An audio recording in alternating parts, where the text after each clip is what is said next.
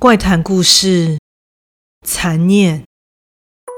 这应该不算是恐怖经验，正确来说的话，算是蛮玄奇诡异的。某种意义上来说，还让我体验到了前所未有的感受。事情是发生在某一次回爷爷奶奶家的时候，无所事事的我正毫无头绪的在附近打转。长辈的家住在稍微乡下一点的地方，即使是这小小的住宅范围，也有许多可以探索的地方。当我缓慢闲逛的时候，忽然听见了像是凄厉的动物叫声。我试着查找声音的来源，声音像是从镜头右边暗巷中发出来的。由于当下实在是太好奇，到底发生了什么事，所以便毫不犹豫地前往确认。结果映入眼帘的是一只野猫叼着一只老鼠的画面。当时的场景感觉应该是刚大战过后，猫咪那蓬乱的皮毛还沾着血，而老鼠的肢体还没有完全的死去，依然颤抖着。即使这条巷道光线昏暗，但依然可以看出猫咪毛皮上的血渍。此时，猫咪注意到我，向我望了过来。一双在昏暗中闪烁着的眼睛，格外的令人感到畏惧。而我顺便看到了那正被他叼在口中的老鼠，那已失去了光彩、死气沉沉的眼眸。当我跟那已经失去生气的眼睛对上后，身边的空气不知为何的快速流动了起来。此时，我的灵魂像是忽然出窍般，感觉全身轻飘飘的。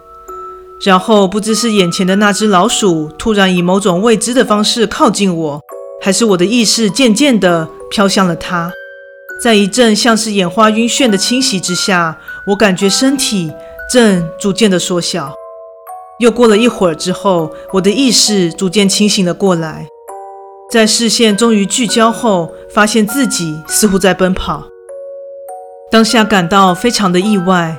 此时的我像是身体被操控一般，无法控制我的肢体，只知道自己似乎在奔跑之余，还在四处观察环境的样子，而借由视觉所呈现的画面得知，四周的物件皆变得巨大无比，不论是脚边的小草、房屋，总之是一切再熟悉不过的物件，皆像是被照射了哆啦 A 梦的放大灯一样，相当不可思议。但在下一秒，我就意识到，并不是四周发生变化，而是我不知为何的缩小了。看来是变成某个非常娇小的存在，但不能凭意志行动的状态，就像是附身在某个物体身上之类的吗？正当这身体的主人走着走着，忽然停下脚步，我能感受到这个身体从僵直渐渐的开始剧烈的颤抖。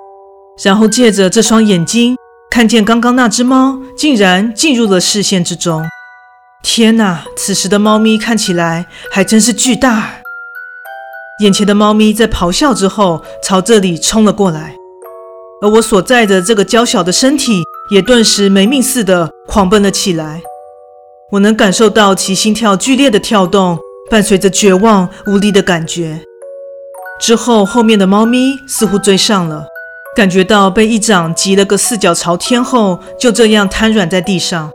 接着脖子就感到一股剧烈，像是撕裂般的疼痛，视线就这样渐渐的变得模糊。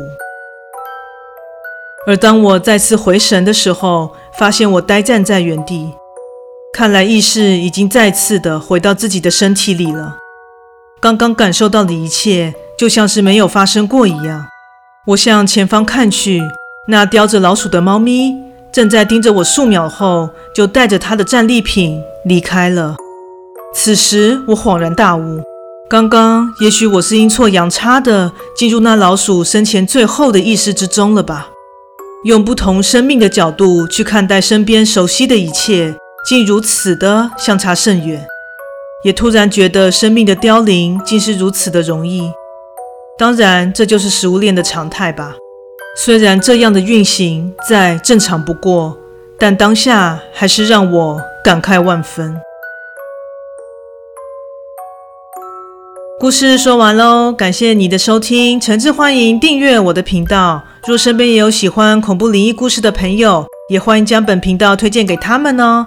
另外，本人在 YouTube 上有频道，在 Facebook 上有粉丝专业，也欢迎大家前往这两个地方帮我订阅及追踪哦。另外，本人有新开一个 Podcast 的频道，叫做喵世界 （Melviews）。此频道呢会分享一些本人有感而发的题材。若不敢听灵异故事的朋友，也欢迎至这个频道帮我订阅以及追踪哦。那我们下次再见。